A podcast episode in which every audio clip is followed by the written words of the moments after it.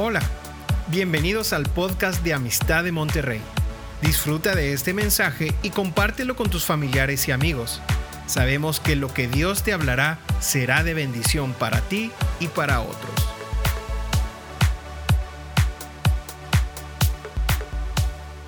Bueno, pues buenas noches. Aquí estamos. Hoy quiero hablarles del plan de Dios, el plan de Dios. Estamos hablando de las naciones. Ayer tuvimos una junta, una reunión con misioneros. Nos compartió Jorge Leiva y Betty, nos conmovió. Betty Leiva al compartirnos lo que ella vio, eh, cómo le habló el Espíritu al ver un noticiario de cómo las inundaciones se estaban llevando las, las personas y se quebrantó a la, a la, hora de compartirnos. Y, y, y, tenemos que entender, yo cuando, cuando yo la veo veo una persona que llora y se quiebra cuando alguien se está perdiendo, eh, yo puedo decir, yo me identifico con eso porque yo he vivido eso y yo, espero que ustedes lo hayan vivido. Y si no lo han vivido, prepárense porque Dios tiene que tocar tu corazón para que entiendas que Dios se duele y no quiere que nadie perezca, Él quiere que todos se salven.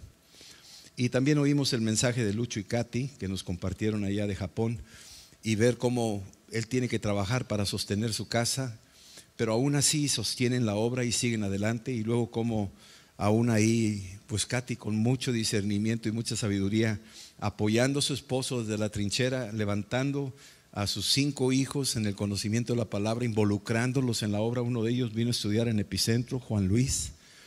Y luego oímos también de Pedro que está ya desesperado de que ya no, no se conforma con, lo que está haciendo, sino que quiere ir más allá, se quiere ir más, abrir nuevos frentes alrededor de la ciudad de Shiga y dices tú, ¿quién le pone ese cohete a esa persona? ¿Quién le pone esa pasión, ese fuego en su corazón para hacerlo? ¿Cómo es que funciona esto? Y el plan de Dios es un plan que a veces escapa de nuestra imaginación. Hay mucha gente que se está haciendo preguntas, ¿cómo se va a salvar la gente? ¿Cómo se están salvando las personas ahorita? Y, eso nos debe de condoler porque no, no es posible que la gente se pierda, no es posible que, que, no hagamos nada, todos queremos hacer algo. Pero yo quiero darte algunas cosas que no es una teología, pero es, es algo que yo he podido entender de la forma en que hace Dios las cosas. En Juan 3:16 dice que de tal manera amó Dios al mundo. Así que Dios ama al mundo. ¿sí? El mundo, su pecado no lo ama, pero ama a la humanidad. No quiere, dice ahí, que de tal manera amó Dios al mundo que envió a su Hijo unigénito con un propósito para que todo aquel que en Él crea no se pierda y tenga vida eterna. O sea, Cristo es la solución de la salvación del hombre. El hombre se pierde irremisiblemente sin Cristo. Esta es una realidad. Eh, no lo he predicado, pero algún día lo voy a predicar sobre el infierno para que tengas una idea quiénes son los que van a esos lugares, cómo es que, cómo es que llega una persona a eso y por qué existe el infierno, por qué por qué, vamos a decirlo así, por qué Dios creó el infierno, cuál es la razón. Pero es una consecuencia, porque Dios es un Dios santo y sin santidad nadie puede ver a Dios. Entonces, por consecuencia, existe este lugar. Y es un lugar donde lo que no está santificado no puede entrar. Así es que el único que santifica es Cristo. Tus obras no santifican, tus buenas intenciones no santifican, tus antepasados no te santifican tienes tú que encontrar el que santifica, el que te, el que te lava, el que borra tu iniquidad y la mía. Ese es el que nos santifica y entonces podemos nosotros decir que estamos adecuadamente preparados, identificados como hijos de Dios para entrar al cielo, según lo que dice aquí Juan 3:16. De tal manera amó Dios al mundo, o sea, Él nos amó de tal manera que ya dio la provisión de nuestra salvación. Pero ahí vienen las preguntas entonces, ¿cómo? ¿Cómo podrá salvar a las naciones?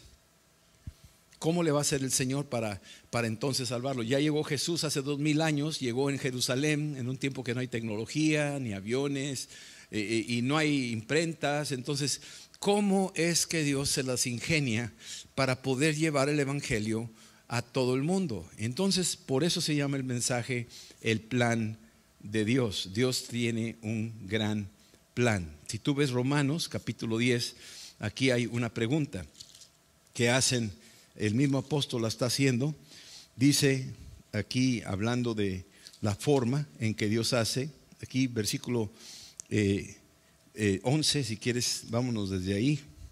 Dice aquí, dice, la escritura dice que todo aquel que en él creyere no será avergonzado. Así es que la clave es conocer a Jesús para no ser avergonzados, porque no hay diferencia entre judío y griego, pues el mismo que es Señor de todos es rico para con todos los que lo invocan. Es que Dios está trayendo una riqueza eterna a los que invocan su nombre, porque todo aquel que invocar el nombre del Señor será salvo. Pero aquí vienen las preguntas que el apóstol Pablo está haciendo está, diciendo, bueno, ¿cómo se van a salvar estas personas? ¿Cómo es que va a llegar este mensaje? Versículo 14. ¿Cómo pues van a invocar en aquel en el cual no han creído? Esa es una pregunta, es, todo el mundo hace esa pregunta. Dice, bueno, y los de África me preguntan, luego, luego, me mandan a China cuando estoy predicando. ¿Y los de China? Y le digo, pues por eso estamos aquí, tú debes de recibir a Cristo y irte para China. O sea, por eso. Eh, luego, luego te quieren, se quieren zafar de su compromiso de recibir a Cristo aquí y luego te avientan la pelota y te lanzan a China o a África y aquellos que, pues es la misma pregunta que está haciendo el apóstol Pablo. ¿Y aquellos qué? ¿Cómo le van a hacer? ¿Sí? ¿Y cómo van a creer en aquel que, ni siquiera han oído de él? O sea, imagínate la cantidad de millones que ni siquiera han oído de Jesús. Hay gente, hay, hay gente, mira, muchos piensan que, que hay territorios, hay, hay países que no saben nada de Jesús. Bueno, yo fui a Japón y sí, parece que nadie sabe de Jesús, pero sí saben de Jesús. Sí saben de Jesús. Tienen 500 años de que oyeron de Jesús desde que llegaron los primeros misioneros portugueses y, esos misioneros, Francisco Javier, ese misionero español, que llegaron a, a Japón desde hace 500 años y luego los persiguieron y los crucificaron allá en Nagasaki. Sí saben, sí saben de Jesús. La mayoría, es más, lo toman en la historia, lo leen en la Biblia, lo leen en sus libros de historia los japoneses. Entonces, por lo menos sí saben de que vinieron estos misioneros a predicar un evangelio de una persona que se llamaba Jesús que murió y resucitó. Sí lo saben. Ellos sí lo saben. Pero hay lugares donde ni siquiera eso saben. Hay lugares en el mundo que ni siquiera eso saben, no saben. Nacen en culturas donde jamás se habla del nombre de Jesús los musulmanes por lo menos tienen una oportunidad porque el Corán habla de Jesús. Pero países comunistas o países ya ateos o países allá metidos o, tribus no saben absolutamente nada, absolutamente nada del nombre de Jesús. Entonces, nosotros tenemos que empezarnos a dar cuenta la, la, responsabilidad de la cual tenemos nosotros. Pero aquí vemos con el plan de Dios. Continúo. Versículo 14. Dice, ¿y cómo irán sin, sin haber quien les predique? ¿Y cómo predicarán si no fueren enviados? Así es que está haciendo preguntas. El apóstol Pablo está preguntando aquí cómo van a invocarlo, cómo van a creer en su nombre, cómo van a oírlo y cómo, quién va a ir a predicarle si no son enviados. ¿Sí? Está haciendo unas preguntas muy, muy cruciales ¿sí? a todos nosotros, a los mismos romanos, a la iglesia de Roma. Cuán hermosos son los pies de los que anuncian la paz, de los que anuncian buenas nuevas. Y, y, aquí te lleva un punto, qué hermosos son los pies. Pues no es que estén bonitos y bien boleados o te pusieron polish en las uñas para que te vieras. No, no se está refiriendo a eso. Qué hermosos son los pies. Y lo que está diciendo es que estás llevando un anuncio a esa gente. Y en el libro de Efesios 6, cuando habla de la armadura espiritual, habla del apresto del Evangelio de la paz como parte de la indumentaria del guerrero. Y las sandalias son las, las prendas que aplastan a Satanás, que aplastan las malas noticias, que aplastan la muerte, que aplastan el pecado, que aplastan el miedo, que aplastan la ansiedad. Esos, por eso son hermosos esos pies. Porque la persona que escucha se le quita de encima todo lo que lo tiene oprimido. Ahorita voy a llegar ahí. Versículo 16 pero no todos obedecieron el Evangelio. Hay muchos que oyen y no obedecen o no creen. ¿Sí? ¿Quién ha creído este anuncio nuestro? Aquí lo está preguntando. ¿Quién ha creído? Es un anuncio muy importante. Y entonces aquí nos dice versículo 17, así es que la fe es por el oír y el oír por la palabra del Señor. Esta ya la sabemos de memoria, pero tenemos que entender que esta es una de las herramientas que utilizamos y que Dios dentro de su plan tiene para que podamos predicar el Evangelio porque la palabra activa la fe que está dormida en el corazón de los hombres. Tú tienes una fe que está adormecida y se activa cuando oyes la palabra de Dios. Cuando alguien oye la palabra de Dios, esa fe adormecida se despierta. se activa. Es como si fuera gasolina esa fe y la palabra es un cerillo. Y llega y explota. Produce vida, produce una luz interna. Entonces, esto es lo que está diciendo. Versículo 18. Pero digo, no han oído antes bien, por toda la tierra han salido, ha salido la voz de ellos y hasta los confines de la tierra sus palabras. O sea, pensamos de que estos son los últimos tiempos y que está saliendo el Evangelio y como que somos los meros meros que nos tocó a nosotros evangelizar el mundo, cuando aquí nos está diciendo que por toda la tierra salieron a llevar el mensaje. ¿Cómo fue eso? Bueno, para empezar, el que llevó el mensaje desde los tiempos de Génesis hasta nuestros días, Dios utilizó la diáspora de los judíos, utilizó a Nabucodonosor a llevarse a los judíos de Jerusalén para que pudieran evangelizar a Babilonia, aunque no iban con ese plan, iban de esclavos, pero Dios los utilizó para evangelizar. Dios usó a, a Jonás para ir a Nínive. Por toda la tierra habían salido. Tú dices, sí, pero no llegaron hasta acá. ¿Tú qué sabes? Nosotros ni sabemos si llegaron hasta este lado de América. No tenemos idea todavía. Hay evidencias por ahí que parecen sombras donde parece ser que de alguna forma sí llegaron. Muchos creen que acá estaban los indígenas y brotaron así de la tierra, de la nada. No, no, no, no. Las tribus de aquí venían desde, desde Asia, cruzaron el estrecho de Bering, llegaron hasta América. Estamos hablando de siglos atrás.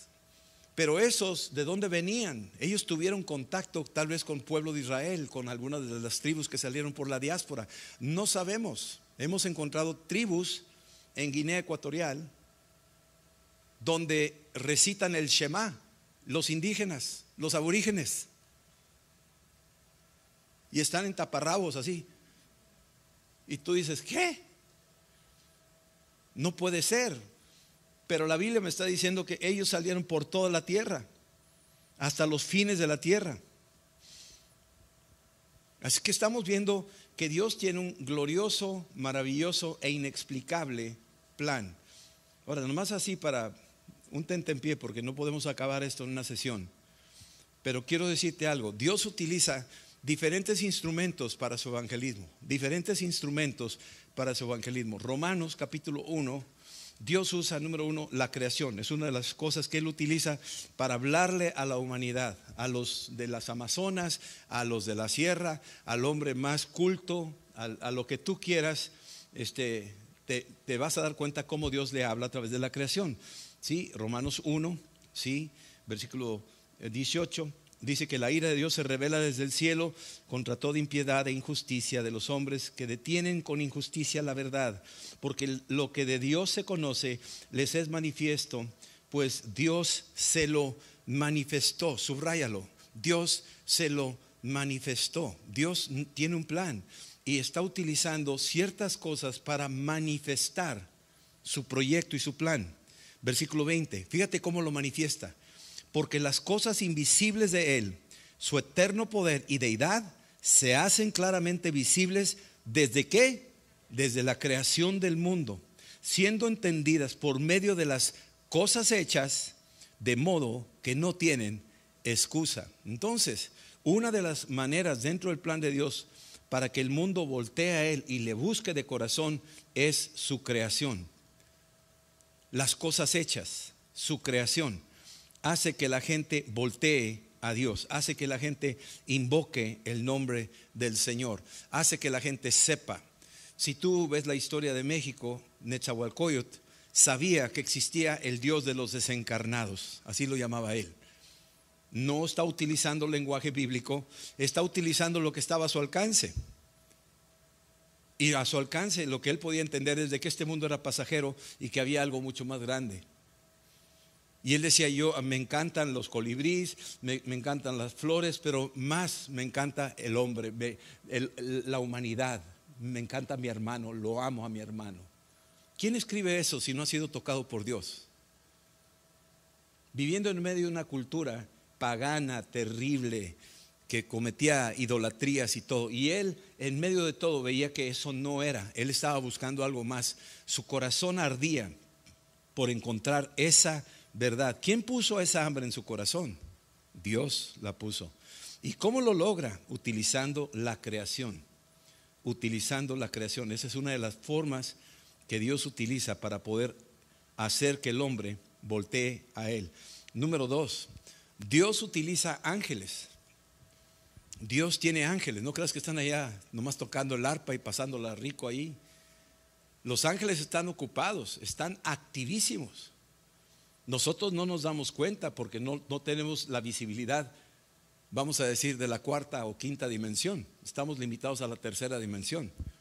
Pero los ángeles del Señor están sumamente ocupados en una actividad donde entran y salen, vienen y van y están cumpliendo misiones celestiales, órdenes que vienen desde el trono de Dios donde ángeles van a hospitales, donde ángeles llegan a un naufragio, a una persona que está ahí ahogándose, o que ángeles llegan a una situación en un hogar, ángeles llegan ahí a un niño que está perdido, etcétera. Tú no sabes lo que está haciendo Dios, pero Dios está haciendo su trabajito. Sin embargo, a los ángeles no les es permitido predicar el evangelio.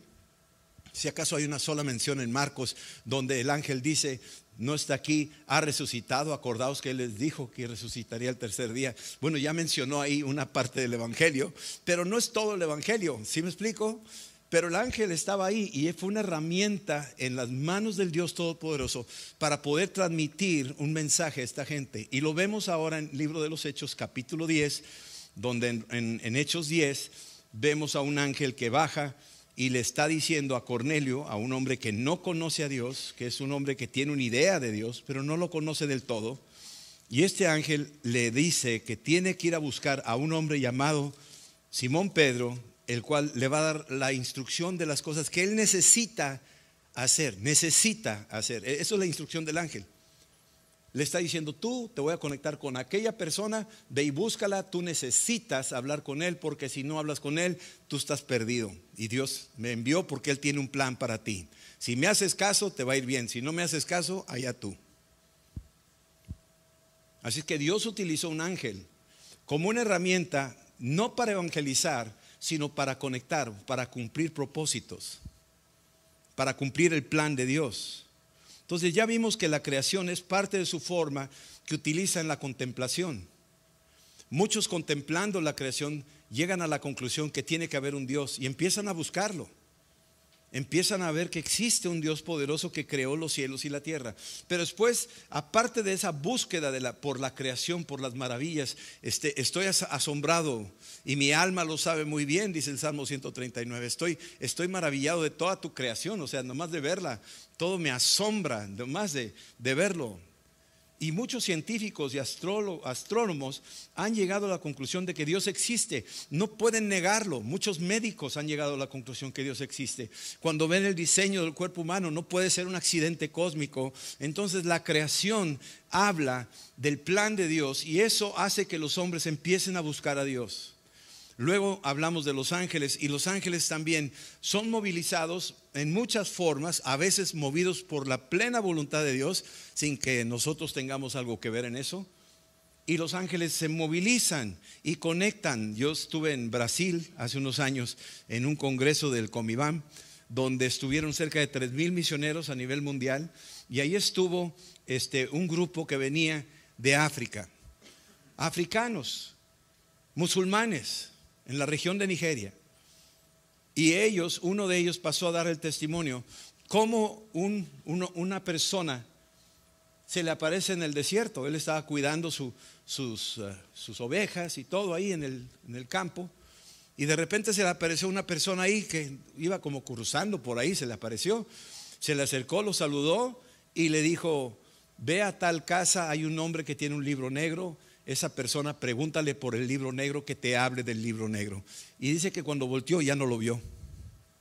Entonces fue al pueblo y fue y buscó al Señor y tocó la puerta y salió el Señor con, eh, y le dijo, ¿qué pasó? Y le dijo, vengo aquí, un Señor me dijo que usted tiene un libro negro que me lo puede enseñar y que me va a hablar del libro negro. Y dijo, ¿y quién es este? Pues no sé, aquí me habló y el otro tenía sospecha porque él era cristiano y estaba en un pueblo musulmán y tenía temor pero lo dejó entrar y le empezó a hablar de la Biblia y le abrió el libro negro y le empezó a compartir de Cristo. Estas son evidencias que están pasando hoy en día. Estamos oyendo visitaciones angelicales en la tierra y aquí tenemos que discernir cuáles son de Dios y cuáles no. Un ángel de Dios te va a hablar de Dios, pero un ángel del diablo te va a hablar de otra cosa, te va a desviar, como lo hizo con los mormones. Pero un ángel de Dios va a apuntar a Cristo, va a apuntar a la palabra de Dios. Entonces, estos ángeles se movilizan por voluntad de Dios soberana y también cuando la iglesia intercede, cuando intercedemos, así bajo un ángel para liberar a Pablo. Bueno, también puede suceder eso. Cuando la iglesia ora, se movilizan ángeles y entonces estos ángeles conectan personas con otras personas que ya tienen allá del otro lado el libro, la palabra, la unción, el Espíritu Santo, el mensaje, el Evangelio, y entonces se hace la conexión, pero hay una participación de la iglesia que está orándole al Dios Todopoderoso que movilice a sus ejércitos en esa dirección. Esa es la forma que puede suceder también. Entonces ya vemos la segunda forma que Dios utiliza eso. La tercera forma son sueños y visiones. Dios utiliza sueños y visiones. Muchas veces hay gente que de alguna forma tiene unos sueños que de repente se levantan y, y empiezan a sentir una inquietud porque o vieron algo que les mostró el Señor vieron dimensiones que les mostró el Señor y esto los lleva a la búsqueda de Dios, a buscar a Dios. Le pasó a Nabucodonosor o le pasó al faraón en los tiempos de José. Las vacas gordas, las vacas flacas, no solamente era una crisis económica, sino era la búsqueda de un Dios verdadero que pudiera decir que había algo más, que le estaba dando un mensaje del más allá, pero no podían traducirlo, no, no podían interpretarlo. Y en Hechos 2 dice que derramará de su espíritu sobre toda carne. Y en los postreros días los jóvenes tendrán visiones y los ancianos tendrán sueños. ¿Y para qué son esas visiones y sueños? No, una visión, yo tengo una visión para abrir una iglesia, tengo una visión para las naciones. Pues a lo mejor. Pero muchas veces estos sueños y visiones no es exclusivamente del pueblo de Dios, sino que son sueños y visiones que está derramando Dios sobre paganos, sobre gente que no lo conoce a mí me reveló Dios antes de conocerlo, en un sueño. Y yo lo, tal vez lo he compartido aquí, pero ha sido, para mí, me sacudió. Yo tendría unos 17 años. Y en ese sueño yo vi algo que me consternó, o sea, yo no lo podía entender, ¿verdad? Pero estaba yo en una alberca y de repente estaba yo nadando, en esa alberca se veía el agua así cristalina, y de repente hubo un terremoto y se cuartió por la mitad la alberca, y del piso salió flotando parte del cimiento de la alberca. Imagínate concreto flotando. Y de repente yo agarro y era una piedrota de este tamaño y la ponía en el agua y flotaba. Y, decía, no puede ser. Y estaba bien pesada. Y dice, no puede ser. Entonces la saqué de la alberca y empecé a gritarle a medio mundo, eh, oigan, miren esta piedra. Desobedeció todas las leyes naturales, está flotando, mírenla. Y la ponía y flotaba, miren, vengan. Y nadie venía. Todos estaban en sus camastros así. Eran maniquís. Eran maniquís. Y yo le hablaba a los maniquís. Yo sé que aquí no hay maniquís, ¿verdad? Pero digo, quiero que me entiendas. Esa fue de, de la forma en que Dios de alguna forma me habló y me empezó a decir algo del Cristo que camina sobre las aguas, del Dios sobrenatural que venció la muerte y todas las otras leyes y que me estaba diciendo desde esa temprana edad que había como una, un ministerio, un propósito para mi vida, y yo no lo entendía, todavía no lo entiendo, pero ahí la llevo, y, me, estaba diciendo, vas a hablar, vas a hablarle a mucha gente y muchos no te, van a, no te van a oír. Y cuando yo estaba en Japón, yo veía los camastros y veía los maniquís. Dije, wow, aquí está eso que yo vi, porque les predicaba y no oían. Era increíble, caminaban. En estas fechas se celebra algo que se llama Obon, allá en, Japón. Obon es una fiesta del Día de los Muertos, es toda una semana. Eh, tiran cohetes y hacen unas festividades en todo el país. Hay vacaciones y toda la gente sale para celebrar sus muertos y todos tienen ahí sus butsudans, o sea, sus altares de los muertos en la casa o van a diferentes cementerios y es toda una ceremonia, así es como el Día de los Muertos por acá. Es lo mismo. Y nosotros salimos, iba Megumi con nosotros, repartiendo panfletos que Yoshihiro nos había hecho el favor de imprimirlos para que los leyeran y en la, en la lectura se podía leer ahí el Evangelio y podían hacer ellos solos la oración para recibir a Cristo, ellos solos, tú no tenías que decirles. Sino presentarles esa hojita, podía leer una pequeña historia cortita y luego venía una oración y te decía, repítela, recibe a Cristo en tu corazón si tú necesitas esto, que te dé la vida eterna. Y entonces repartimos, sin exagerar, miles de panfletos. Y había una plaza, un parque, donde eh, había una entrada hacia un subterráneo. Entonces tú estás aquí en la plaza, estamos con las guitarras tocando y repartiendo panfletos y miles de personas, porque de veras se salen a las calles, son miles. Y entonces les dábamos, antes de bajar al, subterráneo, les dábamos una hoja. Y entonces estábamos repartiendo. Y la gente se iba por el, por el pasadizo que iba hacia el subterráneo. Y cuando yo volteé a ver eso, yo veía multitud de almas que se iban al infierno. Eso me empezó a pegar en mi corazón. Yo decía, no es posible, o sea, no tienen a Cristo estas personas. Y era como si se los estuviera devorando la tierra para irse al infierno.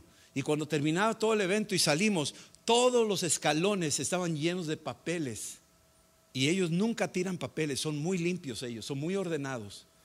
Pero para que hayan tirado ese papel, era una señal de desprecio, que no lo querían. Era un insulto para los que les dimos ese papel y nos dolía el corazón el ver el desaire al Evangelio. Entonces, Dios puede utilizar la creación, Dios puede utilizar ángeles para llevar el Evangelio al pueblo de Dios, para conectarnos unos con otros y poder anunciar. Y Dios puede usar sueños y visiones para movilizar a su iglesia. Puede hablarle a un incrédulo para que se conecte con uno que sí es creyente. O puede hablarle a un creyente para que se pueda conectar con un incrédulo. ¿Sí me explico? Puede ser que le llame por teléfono, puede ser que le mande un WhatsApp, puede ser que le avise que hoy te vas a encontrar con esta persona. Así va a ser. Y una vez soñé que, iba en el, eh, eh, que, me sentaba al lado de una bruja. Soñé eso. Eso es lo que soñé. Soñé que, que me iba a sentar al lado de una bruja. Y este, al día siguiente tomó el avión iba a volar, no me acuerdo dónde, y me subo en el avión y se sentó una señorita aquí a mi lado. Y yo estoy ahí tranquilo y yo dije, pues la voy a evangelizar. Y la traté de evangelizar y resulta que ella adivinaba, manejaba la ouija, era una bruja, o sea, ¿me entiendes? Y, yo dije, qué bárbaro. Y le empecé a compartir de Cristo y decía, no, yo tengo acá los que no sé qué, empezó a platicarme las cosas que tenía. Y el Evangelio es poder de Dios cuando empecé a compartir el, mensaje de la salvación y que eso no era de Dios, que necesitaba un encuentro con Cristo, se desarmó la mujer, no tenía argumentos para poderse defender. No tiene, las mentiras no tienen argumentos para defensa, se desmantelan ante la verdad. Y recibió a Cristo esa mujer. Pero el Señor un día antes avisó de esa cita. Y yo te puedo asegurar que de alguna forma te puede avisar a ti o te ha avisado a ti. Y te ha dicho, conéctate con esta persona, llámale a esta persona visita a esta persona o te avisa o bien viene persona y llega a ti. Si yo te dijera cosas que me han pasado no me las crees, ¿verdad? Pero una persona oyó en el radio, ve y busca a Rodolfo Garza. Y estaba apagado el radio. Si no me crees, pues no me creas, ¿verdad? Pero eso pasó ahí en Puebla. Una persona de Mexicali. Y llegó a Puebla y fue, fue el encuentro, recibió a Cristo. Y sus papás estaban orando por él. Esto, esto sucede. O sea, cuando Dios tiene un plan y hay una iglesia que ora, que intercede, Dios utiliza la creación, Dios utiliza ángeles, Dios utiliza sueños y visiones. Y también otra cosa que utiliza son el testimonio. El testimonio. Ahí dice en Juan 4, versículo 39, que cuando la mujer samaritana fue al pueblo y les dijo, me dijo todo lo que he hecho, ellos fueron y regresaron y dijeron, ya no solo creemos por, creyeron por el testimonio de ella, así dice, creyeron por el testimonio, daba testimonio, dice, y daba testimonio. Y yo quiero decirte que parte de la forma de evangelizar es que tú tienes un testimonio que Dios utiliza para poder evangelizar y alcanzar la gente, provocar en ellos la, el interés de encontrarse con ese Dios sobrenatural, ese Dios todopoderoso. Y tú tienes el testimonio en tu propia vida de lo que Cristo ha hecho en ti. Entonces, también el testimonio es una forma de la cual Dios utiliza para poder llevar el Evangelio. Voy a apurarme un poquito por razones de tiempo. Entonces, ya hemos hablado de las formas en que Dios utiliza esto. Ahora, de todo esto que estamos hablando, al final de cuentas, es Dios el que lo está haciendo. O sea, no hay jactancia, no hay que yo lo hice y gracias a mí, sino que al final de cuentas el, el, protagonista de la obra, el interesado en el proyecto de evangelizar a las naciones, es Dios. Y está utilizando a cada uno de nosotros con un propósito. A veces cuando tú estás consciente que te está utilizando y a veces hasta inconscientemente ni te das cuenta, pero te está usando Dios. Para, así como el diablo te usa y ni te das cuenta, a veces, ¿verdad? Bueno, así es. Bueno, pues Dios también utiliza a la gente y a veces, muchas veces ni se dan cuenta. Dios es así. Y dice que todo esto lo hace uno mismo Dios. Aquí en 2 Corintios capítulo 3 nos habla de algo muy interesante que Él hace. Dice aquí,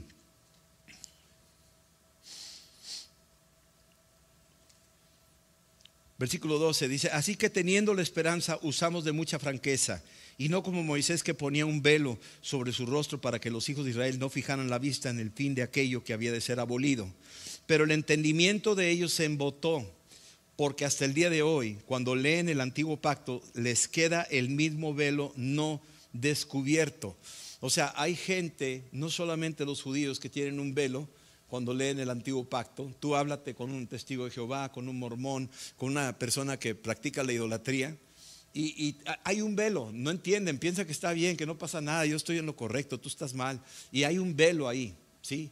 Y le hablas a un judío y no, que Jesús, olvídate, él nunca fue el Hijo de Dios, no puede ser el Hijo de Dios. Y a un musulmán, no, no puede ser que el Hijo de Dios muera crucificado, eso no es posible. Y entonces hay un velo puesto por ahí. Ese velo que está ahí puesto dice algo muy interesante, ¿sí?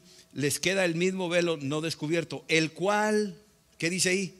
Por Cristo es quitado, por Cristo es quitado. Entonces, aquí hay una parte de lo que podríamos decir lo que es la soberanía de Dios.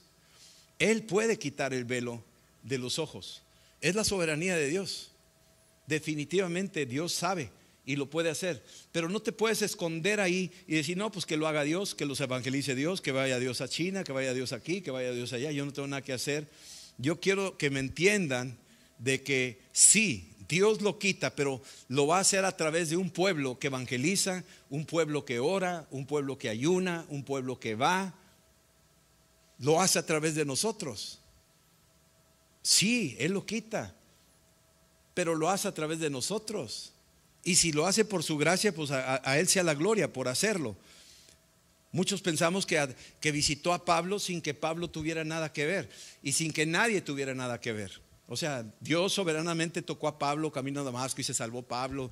Y todos hablan del encuentro de Pablo con Cristo en el camino a Damasco. Y parece que no hay ninguna persona de la cual participó Dios en utilizarlo para que fuera parte del proyecto. Pero quiero decirte algo. Pablo, ahí en Romanos 16, 7, dice que sus parientes eran cristianos antes que él. Romanos 16, 7 mis parientes que eran antes que yo en el Señor. Así lo dice, antes que yo en el Señor. Así es que tenía parientes orando por él. Esos son los instrumentos que Dios usa. Tú estás orando por familiares que no se han convertido, tú eres un pariente antes que aquel incrédulo de tu familia. Y se va a convertir y algún día le va a caer el 20 y va a decir, gracias a Dios por mi pariente que eran antes que yo que oraban por mí. Yo digo lo mismo de mi suegra. Ella era antes que yo. Ella conoció al Señor antes que yo. Y gracias a sus oraciones tengo un encuentro con Cristo. Si estamos entendiendo eso? Entonces sí, Cristo quita el velo, pero también utiliza los medios, los instrumentos. Ese es el plan de Dios. Nos quiere involucrar a nosotros. Es parte de un proyecto. Entonces estamos viendo eso, que este es algo maravilloso de los, de los propósitos de Dios en estos tiempos. Entonces tenemos aquí la iglesia, este, bueno, ya, ya hablé de que Cristo quita el velo, la unción de evangelista, el Espíritu Santo tiene un ministerio tremendo donde viene el Espíritu Santo sobre nosotros o sobre los que está enviando para que puedan evangelizar. Y hay una unción de evangelista. Uno, uno ve a, Billy Graham, iba a pasar una video, nomás que no me dio el tiempo para pasarla. Pero igual que lo que le pasó a Reinhard Bonnke que vimos el domingo, tienen un manto de unción de evangelista. ¿Y cuál es esa? Aquí reúnen muchas cosas. Número uno, convocan gente. Convocan gente, no andan repartiendo panfletos para que vengan y vean y que no sé qué. No, no, no. Ellos llegan a un lugar y la gente se viene como si fueran moscas. Se acercan todas las abejas a, las flores, al panal. Y está Reinhard Bonnke predicando, tiene un manto. Ok, tiene la convocación, ese es un aspecto. Segundo aspecto, tiene una palabra. Cuando predica la palabra, la palabra es una palabra que perfora los corazones de todos los oyentes. Y número tres, tiene señales y prodigios que lo respaldan. Se empieza a sanar la gente, salen los demonios, los ciegos empiezan a ver, los cojos empiezan a caminar. Ese es el manto de evangelista. Y Dios equipa a ciertas personas con este ministerio que lo pueden hacer a nivel mundial. Dios puede levantar 20 Reinhard Bonkes y te ponen al mundo entero de cabeza. Él puede levantar 20 Reinhard Bonnke chinos y esos 1100 millones te los pone a los pies de Cristo en dos patadas. La cosa es que lo encuentre. La cosa es que aquella persona oiga y obedezca y le haga caso y diga, heme aquí, aquí estoy, yo sí te hago caso, yo sí quiero, quiero ser parte de eso y estoy dispuesto a pagar el precio, porque hay un precio, ¿por qué? Pagar eso. No es cualquier cosa. No es decir, que padre, mira qué de miles de personas junté. No, porque hay un precio, te va a costar. Tú no sabes lo que cuesta eso, ni nos imaginamos.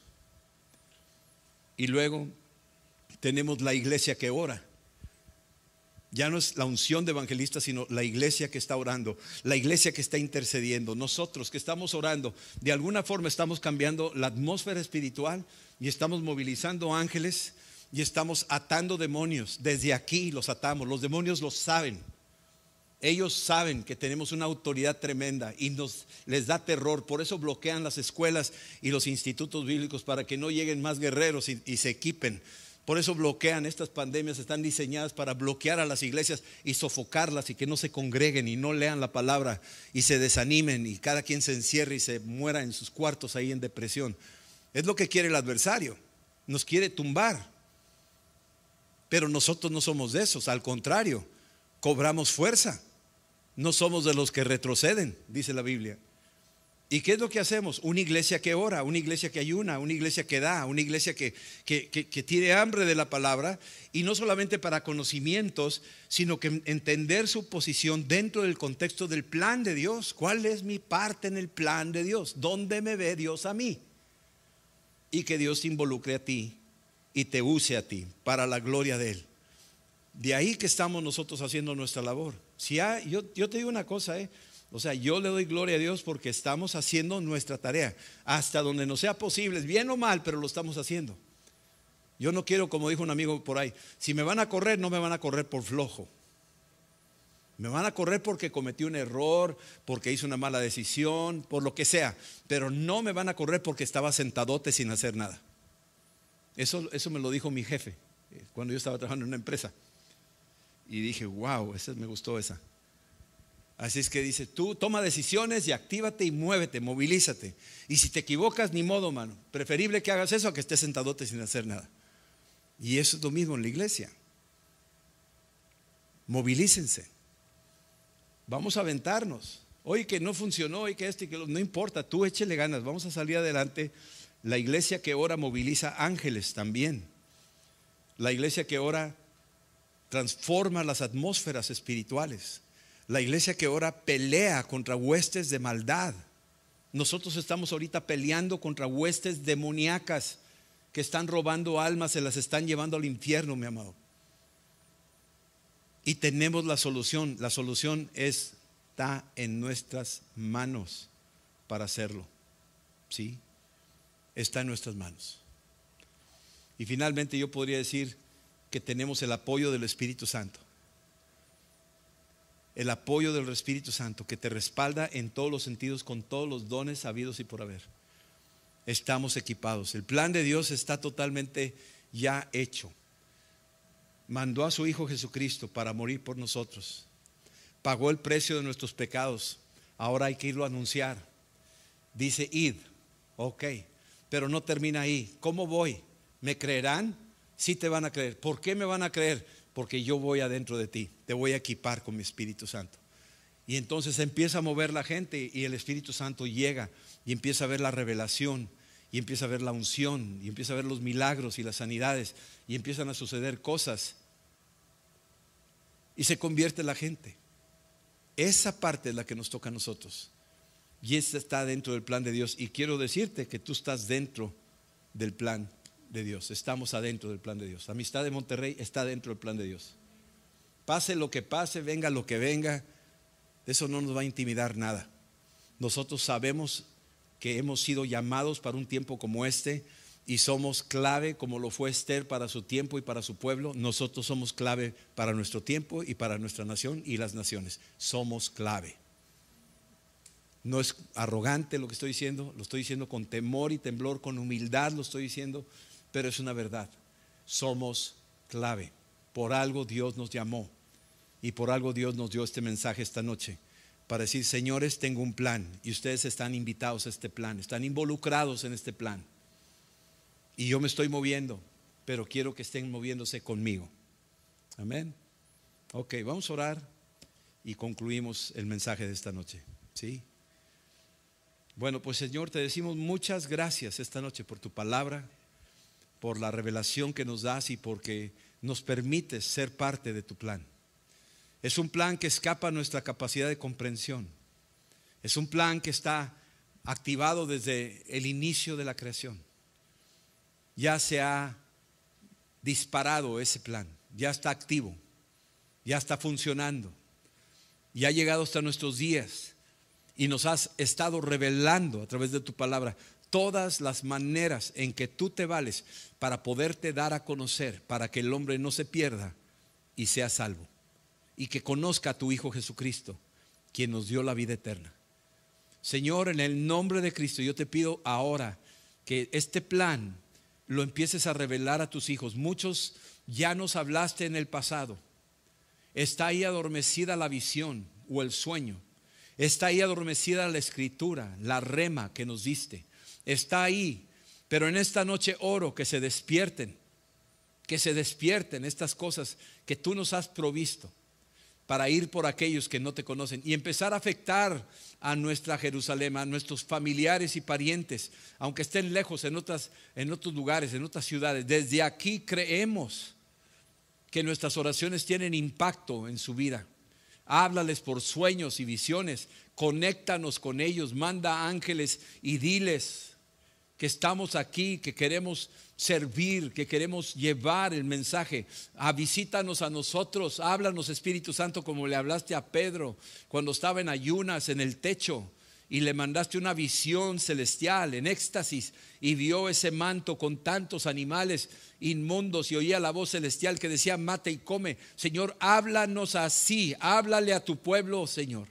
En el nombre de Jesús, despiértanos y que entendamos que podamos romper barreras. Pedro tenía barreras culturales y religiosas. A veces tenemos barreras nosotros de conceptos de, que es muy caro y que no puedo y que no tengo tiempo y que, lo haga otro y yo no, yo, no, yo no puedo hablar bien y miles de excusas. Tumba esos, esos argumentos inútiles, Padre. Y establece en nosotros un fuego vivo y sorpréndenos como sorprendiste a Pedro cuando llegó a la casa de Cornelio y vio la casa llena de gente hambrienta, lista para oír el Evangelio. Y sorpréndenos como sorprendiste a Pedro cuando cayó el Espíritu Santo sin pedirle permiso a Pedro, tocaste a esa gente porque tu, tu deseo es que nadie perezca, sino que todos procedan al arrepentimiento. Señor, llévanos a esos escenarios, Señor. Declaro que estamos ya en estos tiempos, que son los tiempos donde tus planes se están cristalizando, se están realizando. Y gracias por involucrarnos. Te lo pedimos en el nombre de Jesús. Si hay alguien que nunca ha recibido a Cristo esta noche, yo te pido que hagas esta confesión de fe, que hagas esta declaración de fe, hazla de todo tu corazón. Deja que el Espíritu Santo venga y entre en tu corazón y te salve, porque Cristo es el Salvador del mundo y todo el mundo lo necesitamos. Haz esta oración conmigo y dile esto. Dile, Señor Jesús, abro mi corazón y te pido que tú entres y me salves y perdones todas mis iniquidades. Lávame con tu sangre y lléname con tu Santo Espíritu. Te lo pido, Padre, en el nombre de Jesús. Amén. Esperamos que este mensaje te ayude en tu vida diaria. No olvides suscribirte y seguirnos en nuestras redes sociales. Somos Familia Amistad.